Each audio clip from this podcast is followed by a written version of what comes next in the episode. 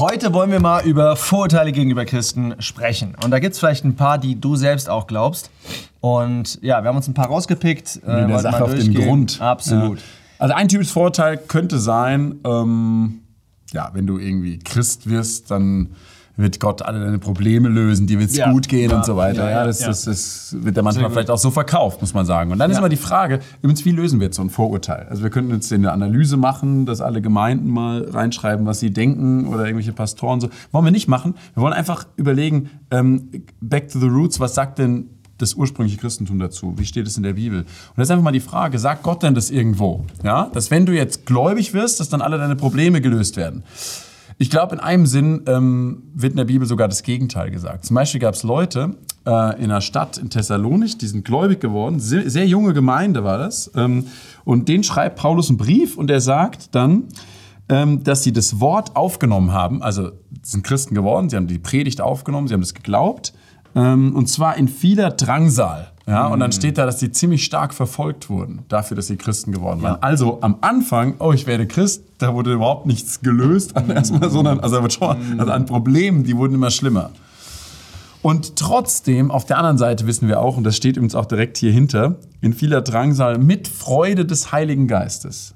Also in gewisser Weise werden doch Probleme gelöst. Und das ist was Ermutigendes, auch für uns. Gott verspricht uns kein super einfaches Leben auf der Erde, aber sehr viele Dinge, also was äußerliche Dinge so betrifft, aber innerlich wird sehr viel gelöst. Das dürfen wir auch erleben, zum Beispiel innerer Schmerz. Ja, da sagt Gott uns, du bekommst Trost von Gott, sagt 2. Mm. Korinther 1. Ja, innere Leere zum Beispiel, die wir Menschen alle so oft spüren. Da verspricht Jesus uns, ich bin gekommen, um euch Leben zu geben, Leben in Überfluss. Ja, und es ist nicht, dass hier alles problemlos ist, es ist innerlich Innere Unruhe, das kennen wir alle sehr stark, auch gerade in den Zeiten, in denen wir leben. Mhm. Gott verspricht uns durch Gebet zum Beispiel, da werdet ihr erfüllt werden von einem Frieden, von einem Frieden Gottes, der allen Verstand übersteigt. Also unfassbar großer, tiefer Friede. Mhm. Und deswegen, ich glaube, wir können sogar sagen, wenn du Christ bist, im äußerlichen Sinn, ähm, was vielleicht manchmal Menschen denken, oh, ist ein schwieriges Leben. Viele Probleme bleiben, aber ähm, dein größtes Problem, ähm, nämlich was aus deiner mangelnden Beziehung zu Gott kommt, das wird doch gelöst.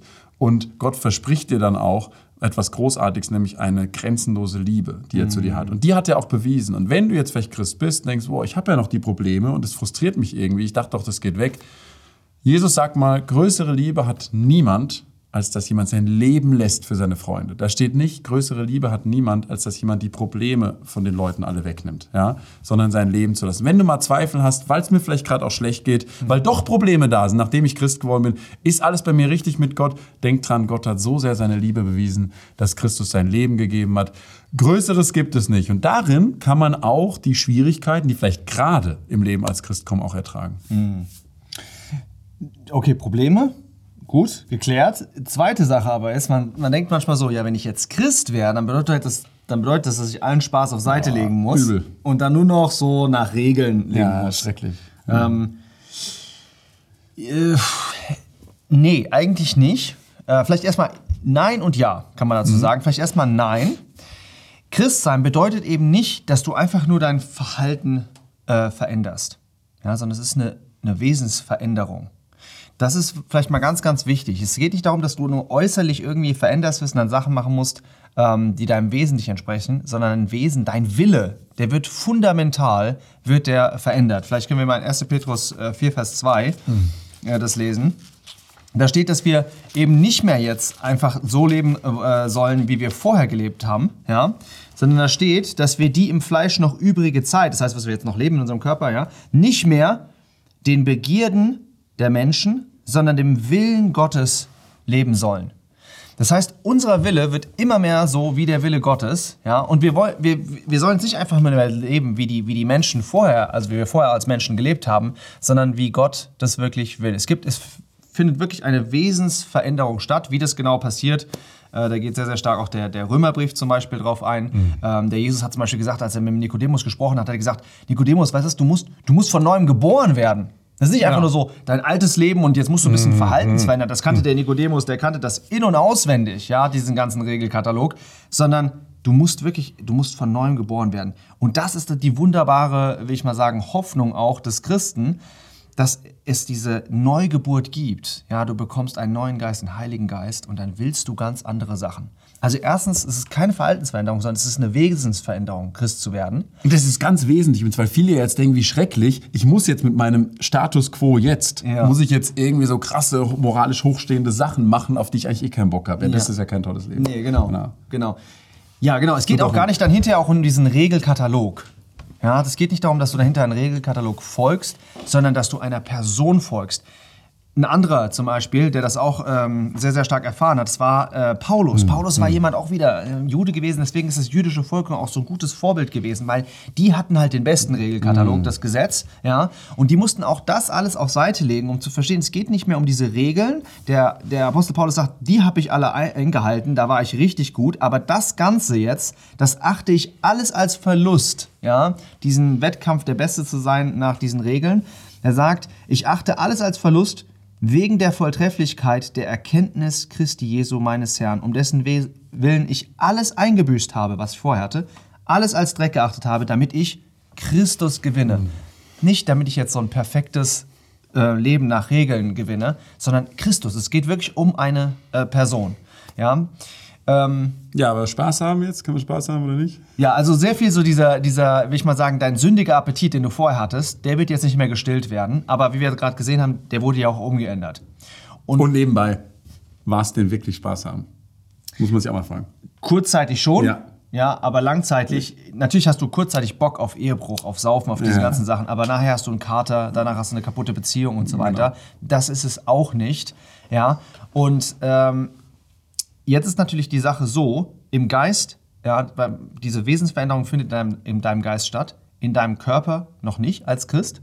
Ja, und da ist natürlich so, dass der Apostel Paulus schon sagt, naja gut, die Erfahrung, die ich jetzt noch habe in meinem Körper, die ist schon so, dass ich manchmal auch meinen, meinen Körper oder eigentlich die ganze Zeit meinen, meinen Körper wirklich in Knechtschaft führen muss. Das heißt, ich, ich, ich muss wirklich mich anstrengen. Das ist also, da ist jetzt bis aufs Fleisch und Blut, mhm. ja, kämpfen, sagt auch zum Beispiel Hebräer, ist auch schon Kampf, aber in deinem Geiste hast du wirklich diese Freude, ne, diese völlige ähm, Erfüllung.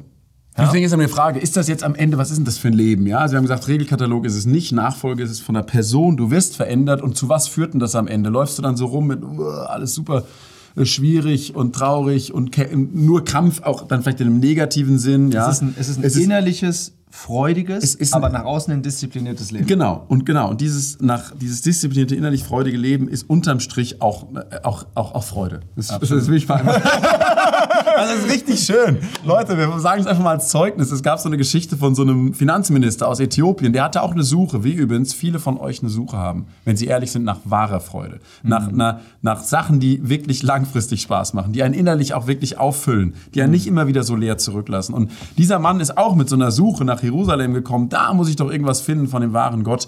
Und der auf einer Schriftrolle auf der Kutsche sozusagen liest er irgendwas aus dem Alten Testament, dann schickt Gott ihm jemand, dem das erklärt, dass das ein Hinweis ist auf Jesus, auf das Evangelium, auf die Botschaft, dass man gerettet werden kann, Vergebung von seiner Schuld bekommen kann durch Christus.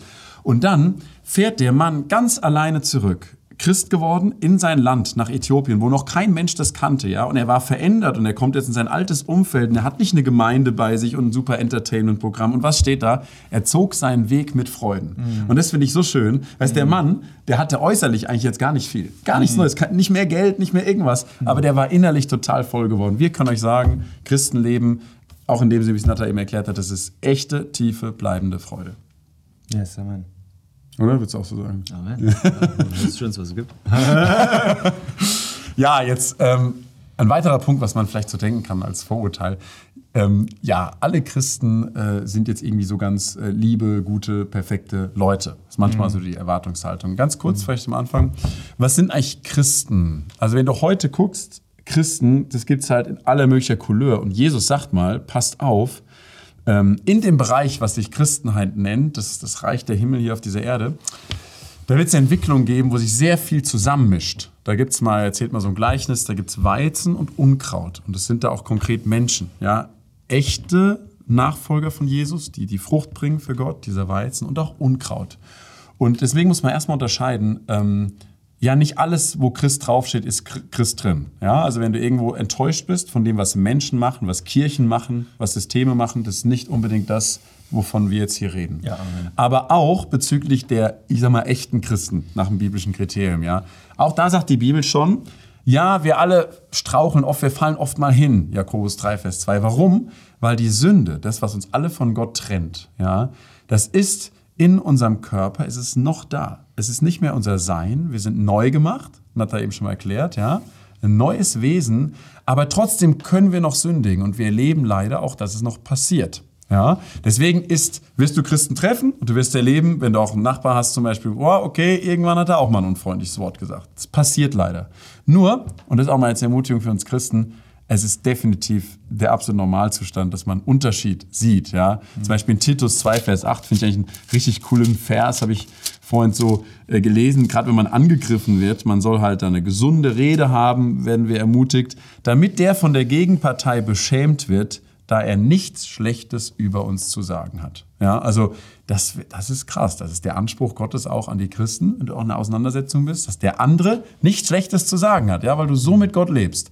Und trotzdem, wenn du ein Mensch bist, der Gott noch nicht so kennt, ich, ich würde schon sagen, man soll an den Christen Christus ablesen können, unbedingt, das sagt die Bibel. Mhm. Aber im Endeffekt, das letzte Vertrauen, was du haben sollst, das Endgültige oder die, die Erwartung, die du haben sollst, halt doch nicht an Menschen, sondern an Gott. Ja, deswegen kann man auch nicht vielleicht ein Fehlverhalten von irgendjemandem, den du als Christ kennst, zu sehr jetzt als Vorwurf machen, hey, weil der nicht perfekt war, weil nicht alle Christen lieb waren, deswegen stimmt was mit Gott nicht. Gott sagt schon, Vertrauen auf Fleisch, das klappt nicht und so wirklich am Ende Vertrauen auf den Herrn. Mhm. Das ist meine Ermutigung noch an dieser Stelle. Mhm. Also wenn dich jetzt ein Angestellter von McDonald's beleidigt hat, ja, dann kannst du nicht sofort sagen, das ganze, ganze, ganze Konzerne sind ja, ganz Konzerne. Ja. Ähm, ja, interessant. Eine andere Sache ist vielleicht, ähm, auch jetzt ganz klischeemäßig, äh, würde ich mal sagen, dass wahrhaft gottesfürchtige Christen, dass denen nichts Schlimmes passiert. Die müssen ähm, gesegnet sein. Ja, die sind ja. gesegnet und, und es passiert denen halt nichts Schlimmes. In einer gewissen Hinsicht stimmt es auch, ja, dass denen nichts Schlimmes passiert, aber wir müssen vielleicht schlimme Dinge mal definieren. Mhm. Ja? Wenn schlimme Dinge bedeutet Unfall, Tod, Krankheit, dann ist zu sagen, doch, das passiert absolut gottesfürchtigen Christen. Ähm, sonst würden wir ein Wohlstandsevangelium predigen. Mhm. Ja? Das Wohlstandsevangelium ist, nimm Jesus Christus an und dann wird alles gut. Du bist reich und schön und hübsch und hast eine super Familie und ein Haus und alles Mögliche. Äh, schau dir die Apostel an, wie die gelebt haben. Äh, von zwölf sind, glaube ich, elf getötet worden. Äh, und der einzige dann Johannes, der noch übrig geblieben ist, ist irgendwo auf einer Insel geblieben und war da im Exil. Also das war jetzt nicht unbedingt so, was das Wohlstandsevangelium uns so zeigt. Ähm, aber das sind alles materielle Dinge. Ja, im Materiellen haben die äh, total geloost, mhm. aber geistlich ähm, haben sie total gewonnen. Und die wirklich schlimmen Dinge, wenn wir das jetzt mal die andere Definition sehen, wirklich schlimme Dinge ist, dass du getrennt bist von Gottes Liebe. Ja, und da müssen wir sagen, nee, diese schlimmen Dinge, die passieren nicht wahrhaft äh, äh, gottesfürchtigen Christen. Der Apostel Paulus, der sagt in Römer 8, dass er überzeugt ist, ja, dass fast nichts, weder Tod noch Leben, ja, wegen Gegenwärtiges, Zukünftiges und so weiter. Ja, alles, was ja? wir vorstellen können. Alles, was wir von oben bis ja. unten, links nach rechts und so weiter. Das wird uns niemals, diese Dinge werden uns niemals scheiden von der Liebe Gottes, die in Christus Jesus ist. Warum? Weil wir sind in Christus Jesus. Unser Leben als, als Christen ist in Christus Jesus und deswegen kann uns da nichts scheiden. Und deswegen haben wir diese Gewissheit, dass ja, es werden uns niemals diese schlimmen Dinge passieren, wovor andere Angst haben müssen, die nicht verbunden sind mit Jesus Christus. Herrlich. Man ist immer in einer Liebesbeziehung zu dem, der die Liebe selbst ist. Mm. Untrennbar. Mm. Großartig, ja. Ja, äh, was gibt es noch so für typische Vorwürfe? Vielleicht jetzt, wenn man so an Christen denkt, Christen sind ja unterschiedlich. Ja? Die einen ähm, so in ihrer Aufgabe und so. Ähm, dann sagt man schnell hier, ja, es gibt so ein paar Pastoren oder sogar Missionare oder so. Äh, Leute, die halt vollzeitig äh, Gott dienen, die, ähm, die sind auf jeden Fall irgendwie geistlicher als mhm. andere Christen. Wir haben ja oft so ein bisschen Klerusleien und so auch, mhm. auch äh, in uns drin, so eine Unterscheidung.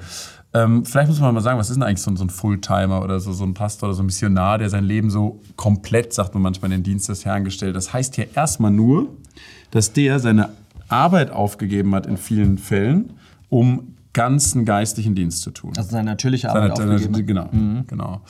Ähm, jetzt frage ich mal, was sind denn die sonstigen Christen?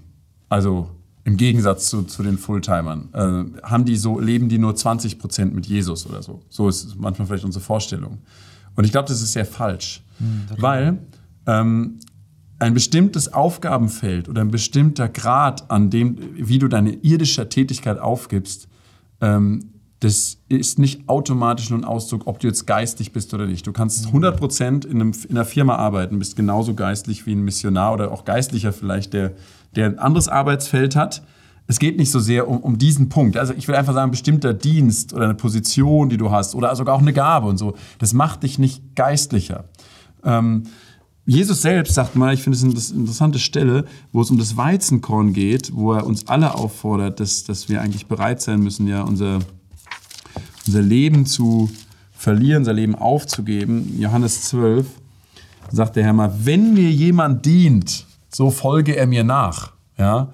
Und das ist ganz interessant, weil das ja für uns alle gilt. Also das heißt, mhm. auch wenn du, du willst jetzt ein Diener sein, ja, du willst, du bist vielleicht auch in einer Mission oder so, es gilt immer wieder die Aufforderung, dann bleib in meinen Fußspuren. Und das hat er mhm. allen zugerufen, ja, egal wie viel Zeit die dafür einbringen. Und nach was wirst du denn am Ende belohnt? Wie, wie, wie sieht Gott denn Geistlichkeit? Der Jesus sagt mal, wenn er wiederkommt, ich komme bald und mein Lohn mit mir, um einen jeden zu vergelten, wie sein Werks ist. Ja, und dieses Wie ist eben nicht, ob du jetzt Missionar warst oder ob du Angestellter warst und da versuchst hast, die Menschen zu erreichen, sondern ob du das, was Gott dir gezeigt hat, treu machst. Mhm. Darauf kommt es einfach an. Jeder ist gefordert, treu zu sein. Und ich muss auch mal warnen, dass wir manchmal so einen Erwartungsdruck haben hinsichtlich so einer Übergeistlichkeit an Leute, die vielleicht eher einen öffentlichen Dienst tun, die die ähm, komplett ihre Arbeit aufgegeben haben. Und dieser, dieser Erwartungsdruck an so eine Übergeistlichkeit, das kann auch belasten und es kann dazu führen, dass auch solche Diener, die mehr einen öffentlichen Dienst haben, vielleicht auch so unnatürlich werden. Ja? Ich sage euch aus Erfahrung auch von Freunden und so, ähm, die haben am Ende, haben, haben wir alle die gleichen Herausforderungen. Absolut. Ja? Ob du jetzt so ein so einen Fulltimer-Job machst oder anders als Christ. Wir haben alle dieselben Herausforderungen, jeden Tag im Geist zu leben. Also wir haben alle, wir haben alle Herausforderungen. Ich würde nicht sagen, alle komplett die gleichen. Aber ja, ja, aber die Kämpfe, dass ja, du... Ja, ja, ja, absolut. wir, sind, genau. wir sind alle gleich, äh, haben wir noch die Sünde in uns. Und genau. Ja, das... Ja, ähm, sehr, sehr gut. Ähm, was kann man noch sagen? Die Christen sollen immer lieb sein. Die sollen nie was also Christen liebe Menschen hatten wir schon und jetzt genau, ja. Christen sollen immer lieb Die sollen nie was sagen, äh, was irgendjemand beleidigen könnte oder was irgendwie die Gefühle anderer verletzen kann. Genau. Und das war voll interessant. Das ist Jetzt letztens, ähm, jeder hat es vielleicht mal gesehen, ja, dass der Will Smith da dem äh, Chris Rock runtergehauen hat. Ordentlich. Und es war voll interessant. Ich habe dann hinterher eine, was gesehen auf äh, Young Turks, das ist so eine äh, relativ progressive äh, YouTube-Show, wo die darüber gesprochen haben, ob das okay ist, ähm, will ich mal sagen, dass er ihm eine runtergehauen hat, weil im Endeffekt Leute gesagt haben, ja, der Chris Rock hat dem ja verbal eine runtergehauen. Ja. Und es war voll interessant, ja, weil die dann im Endeffekt gesagt haben, und die sind eigentlich recht progressiv, dass sie gesagt haben, nee, wir müssen weiter Meinungsfreiheit und Redefreiheit lassen, ja, vor allen Dingen gerade, wenn es im, im, Comedy-Bereich ist mhm. und so weiter, wo wir einfach viel zu sensibel geworden sind. Und nein, der, der Chris Rock kann sich auch mal richtig lustig machen über die Frau von, mhm. dem, von dem Kerl und dann kann der nicht äh, dem sofort eine runterhauen. Oder andere Leute, was andere gesagt haben, auch, dass der Will Smith zur, zur Gewalt gegriffen hat, anstatt die Macht der Worte zu nutzen. Es wird ein ganz klarer Unterschied gemacht zwischen was Worte sagen ja, und was dann wirklich Handgreiflichkeit äh, mhm. bedeutet. Mhm. Ja. Worte sind nicht gewalttat. Ja. Dann ist sehr schnell dabei verbaler Missbrauch und diese ganzen mm. Geschichten so. Ja, aber das ist, eine, das ist ein Kategorieunterschied. Ja? Und wir müssen Worte benutzen können, auch mal heftige Worte benutzen. Wenn wir sehen, was in früheren Zeiten, ja, da, da gab es klarer Schlagabtauch. Ja, ja. Und ähm, da müssen wir sagen, äh, ich glaube, dass wir da hypersensibel geworden ja. sind, äh, weil wir moralisch einfach überhaupt keinen Standard mehr haben, überhaupt keine Absolute mehr haben und das auch überhaupt nicht ertragen, dass jemand einfach mal sagt, das ist grottenfalsch, was du da machst. Ja. ja? Also, oh, ja. Ähm, so, das war, das war schon mal früher anders, aber das war auch vor allen Dingen bei Christus anders. Wir dürfen nicht unseren, unser, unser Bild von Jesus Christus verändern lassen mm. in das, mm. was er nicht war. Okay? Hat Jesus Christus, wie wir das sagen würden, Gefühle verletzt? Ja? Definitiv. Definitiv, ja. Wir sehen zum Beispiel in, in Matthäus 15, da kommen die, die Jünger, die kommen zu dem, äh, Herrn Jesus an und sagen, weißt du was, ähm, du bist dir im Klaren, dass du die Gefühle verletzt hast von äh, den Pharisäern. Ja, das ist äh, Matthäus 15.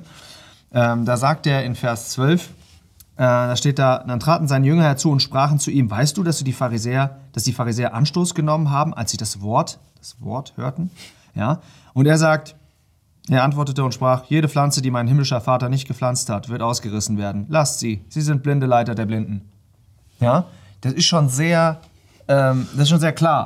Ja, und es war nicht immer nur, dass er das im Privaten gesagt hat, sondern er hat es auch mhm. sehr, sehr öffentlich gesagt. Ja, was wir, also zum Beispiel Matthäus 23, ja, kennen wir ja dieses Kapitel, wo, wo er sagt, äh, ihr Narren, ja, ihr Blinden, ihr Heuchler, ja, wehe euch. Ihr habt, ihr habt, ähm, ihr habt so Personen, bestimmte Personen habt ihr zum, zum Sohn der Hölle gemacht, doppelt so schlimm wie ihr selbst. Ja, Wahnsinn. Das spricht heutzutage keiner mehr. Und doch ist es der Herr, dem wir folgen. Wie weit lassen wir das zu? Inwieweit ist dieses Vorurteil schon in unsere Köpfe rein, äh, hat sich eingraviert, dass wir Prediger dieses Christus gar nicht mehr predigen lassen.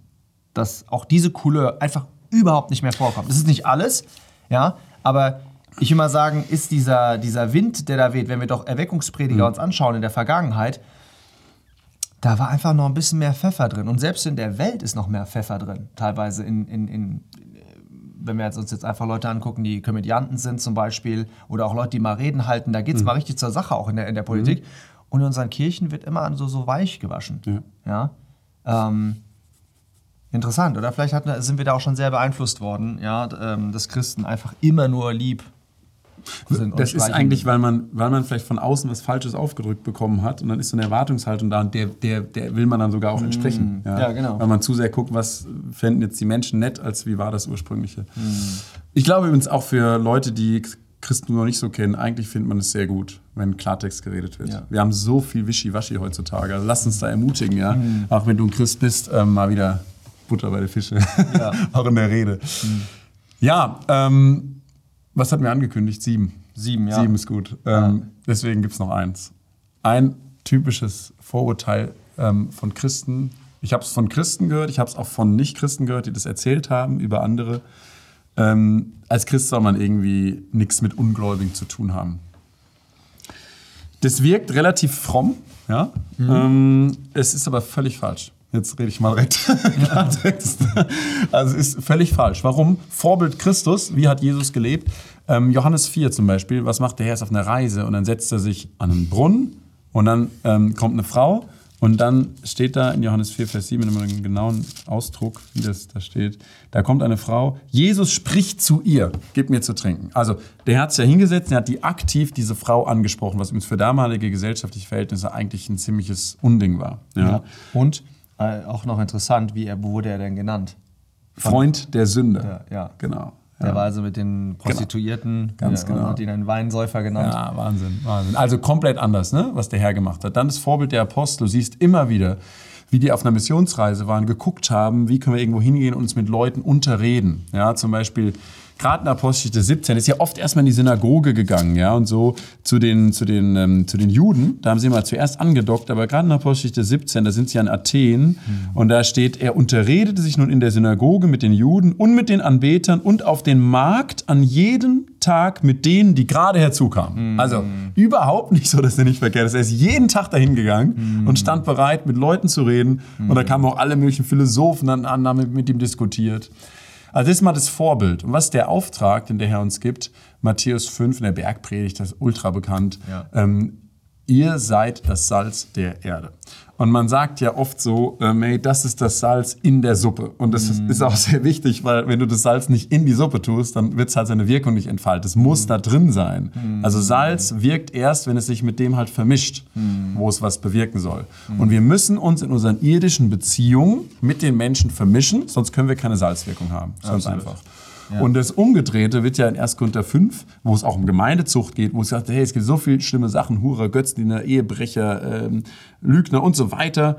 Ähm, es geht nicht darum, dass wenn Leute, die nicht Christen sind, dass ihr irgendwie euch von denen distanziert, steht da, 1. Korinther 5, Vers 10, sonst müsstet ihr ja aus der Welt rausgehen. Ja. Also das heißt ganz klar, das Normale ist, dass ihr mit solchen Leuten auch zu tun habt. Und deswegen ist die Botschaft der Bibel, ist auf der einen Seite eine innerliche Gemeinschaft. Wir sind, haben wir vorhin gesagt, ein neues Wesen, eine neue Schöpfung, eine innerliche Gemeinschaft, dass wir gleich fühlen, gleich denken, genau dasselbe Anliegen haben. Das ist unmöglich, dass man das hat mit einem, der Christus hat und der Christus nicht hat. Und das also ist auch nicht 2. Korinther 6, auch nicht gewollt. Ja. Gott sagt, welche Gemeinschaft hat denn Licht mit Finsternis und so? Aber auf der anderen Seite werden wir keinesfalls aufgefordert zu sozialer Isolation, sondern wir sollen unser Licht leuchten lassen vor den Menschen. Und dazu müssen wir einfach auch mit ihnen zusammen sein. Deswegen ist das einfach eine komplett äh, falsche Sache und Vorteil. Ja, spannend. Sieben Vorteile. Vielleicht war ja eins dabei, wo du gedacht hast, hey, das hatte ich bis jetzt so irgendwie gesehen und es hat vielleicht was geändert. Wunderbar. Ähm, ja, wir machen weiter. Viel Kraft. Gute Alles Woche. Gute. Bis Ciao. dann.